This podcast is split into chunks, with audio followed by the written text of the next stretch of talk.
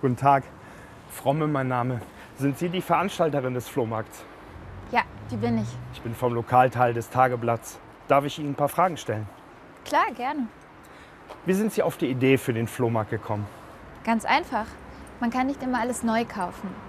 Hier wird recycelt. Gebrauchte Gegenstände werden hier nicht weggeworfen, sie wechseln den Besitzer. Das Besondere hier ist ja, dass alles umsonst ist. Warum? Wenn sie etwas wegwerfen, bekommen sie doch auch kein Geld dafür, oder? Das hier ist doch toll. Das hier finde ich schöner. Frau Gonzales, Entschuldigung, was wollten Sie noch wissen?